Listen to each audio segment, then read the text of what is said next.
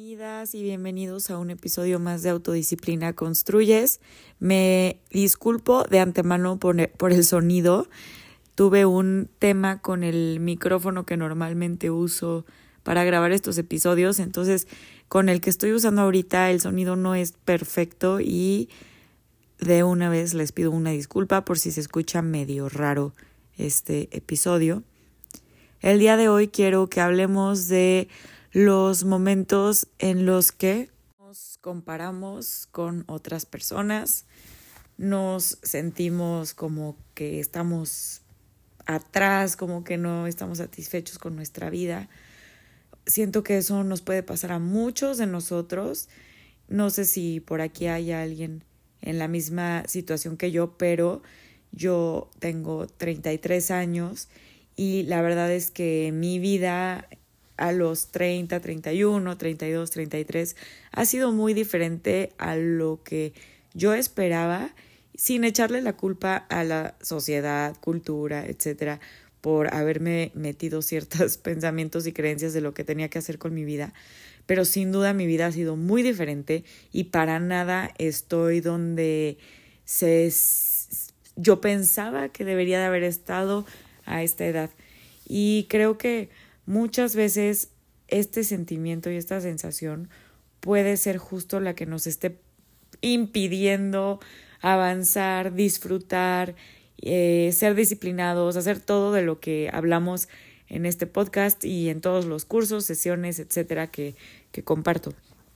Entonces, si alguien de ustedes está pasando por esto o les ha pasado, quiero ofrecerles algunos ejercicios que me han ayudado personalmente y que sé que también a clientes y amigos que han pasado por cierta crisis de los 30 o crisis de comparación con otros, de urgencia por estar donde queremos estar y de sentirnos como estancados y frustrados por esta situación, creo que estos ejercicios pueden ser de mucha ayuda hoy en la mañana estaba con mi familia y una amiga de mis primos hablaba de, bueno, el tema del que estábamos hablando era acerca de si existe o no otras vidas, la reencarnación, qué piensan acerca de la muerte, cuando morimos, qué pasa. Y un, un tema que salió fue que mm, me gustaría en la siguiente vida ser alguien que tiene tal o cual familia, cualidades, actitud, situación económica, etc. Y me puse a pensar que tal vez es buena idea pensar en cómo me gustaría que fuera mi siguiente vida. Ay, no, pues en la siguiente vida ojalá yo sea tal o me sienta así o esa vida sea de tal forma. Y al pensar en eso, podemos hacernos la pregunta de qué de todo eso sí puedo hacer en esta vida. ¿Cómo puedo empezar a acercarme a eso en esta vida? Ese podría ser un ejercicio que nos ayude en vez de estar esperando a que nos salven o que en otra vida sea más disfrutable o sea de cierta manera. Ahorita todas esas cualidades que me gustaría en mi siguiente vida vivir, ¿cómo las puedo tener actualmente? ¿Cómo las puedo cultivar? ¿Cómo me puedo acercar a esa vida que me gustaría? Otro ejercicio que podemos hacer es el de escribir o decir en voz alta todo lo que nos está frustrando y qué miedos tenemos. Eh, esas dos formas de sacar lo que está en nuestro interior ayuda mucho porque se empieza a salir todo lo que está ocupando espacio dentro de nosotros.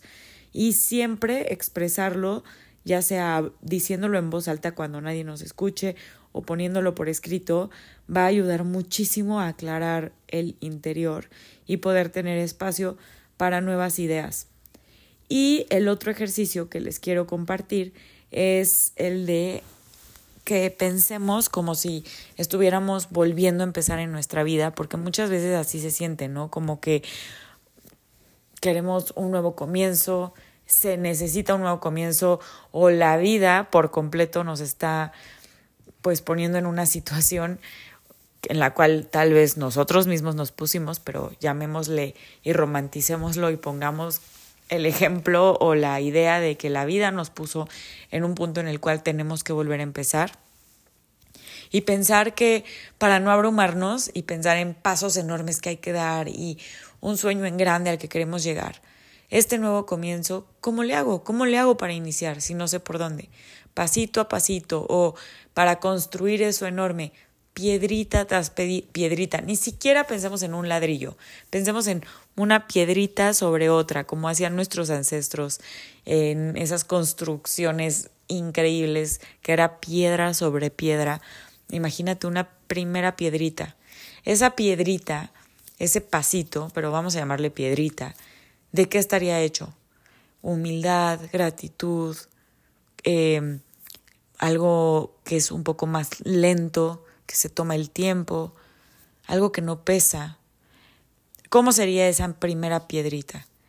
Porque una vez que ponemos esa primera piedrita, podemos poner otra piedrita, pero esa primera piedrita nos va a indicar dónde poner la siguiente piedrita, pero primero tenemos que poner la primera. Entonces, pensemos en estos tres ejercicios. Si tuviera otra vida, ¿qué vida me gustaría tener? ¿Cómo me puedo acercar a ello? Por escrito puede ser una gran idea hacerlo, sobre todo a mano, pero también puede ser en computadora. Después, sacar todo lo que nos preocupa, nos estresa, no nos gusta de nuestra vida, miedos que tenemos y sacarlo por escrito o en voz alta cuando nadie nos esté escuchando. Sobre todo, qué nos da miedo, qué nos frustra, qué no nos gusta. Y el tercer ejercicio, si estoy volviendo a empezar y mañana es un nuevo día o este momento es un nuevo momento. ¿Qué significaría esa primera piedrita? Porque de repente estamos tan abrumados que no sabemos ni por dónde empezar, ni cómo, ni cómo volver a empezar. Entonces espero que estos tres ejercicios, alguno de ellos, les ayude, como a mí me han ayudado en esos momentos, que sin duda suceden. Sucede cuando, sobre todo, nos comparamos con otras personas. Y esto también nos va a ayudar a tener relaciones sanas y no hacer cosas, pues no me gusta esta palabra, pero la voy a usar, tóxicas en nuestras relaciones que queremos cultivar y cuidar y nutrir. Tal vez tomar un poco de distancia a veces funciona para no meter esa energía, ¿no? En ciertas relaciones.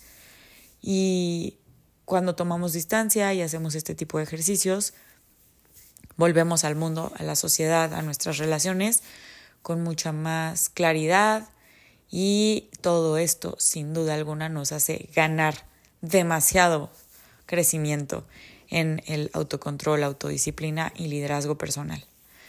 Bueno, espero que esto les ayude muchísimo, que tengan un gran día, tarde, noche, semana y nos escuchamos la siguiente. Si no quieren esperar a la siguiente para escucharnos, ya saben que en mi página, andreagarciaherrera.com, encuentran toda la información de sesiones. También ahí hay cursos en línea que pueden adquirir al momento de comprar, manuales, mi Instagram, que ya cambió de nombre, ahora es Camino Autodisciplina. Todos esos recursos están ahí para ustedes en cualquier momento.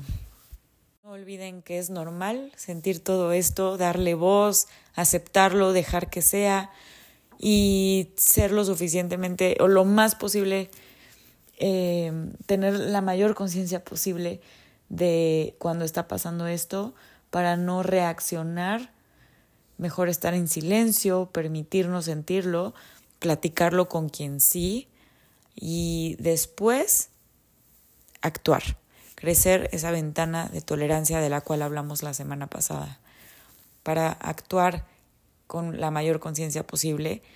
A veces se nos va a ir, a veces no lo vamos a hacer bien, pero entre más nos permitamos estar en silencio cuando más quisiéramos reaccionar, mejor nos vamos a saber comunicar cuando haya que comunicarnos, porque muchas veces la forma más inteligente de comunicarse es hablar menos y pensar más para entonces cuando hablemos estar diciendo algo en conciencia y en integridad.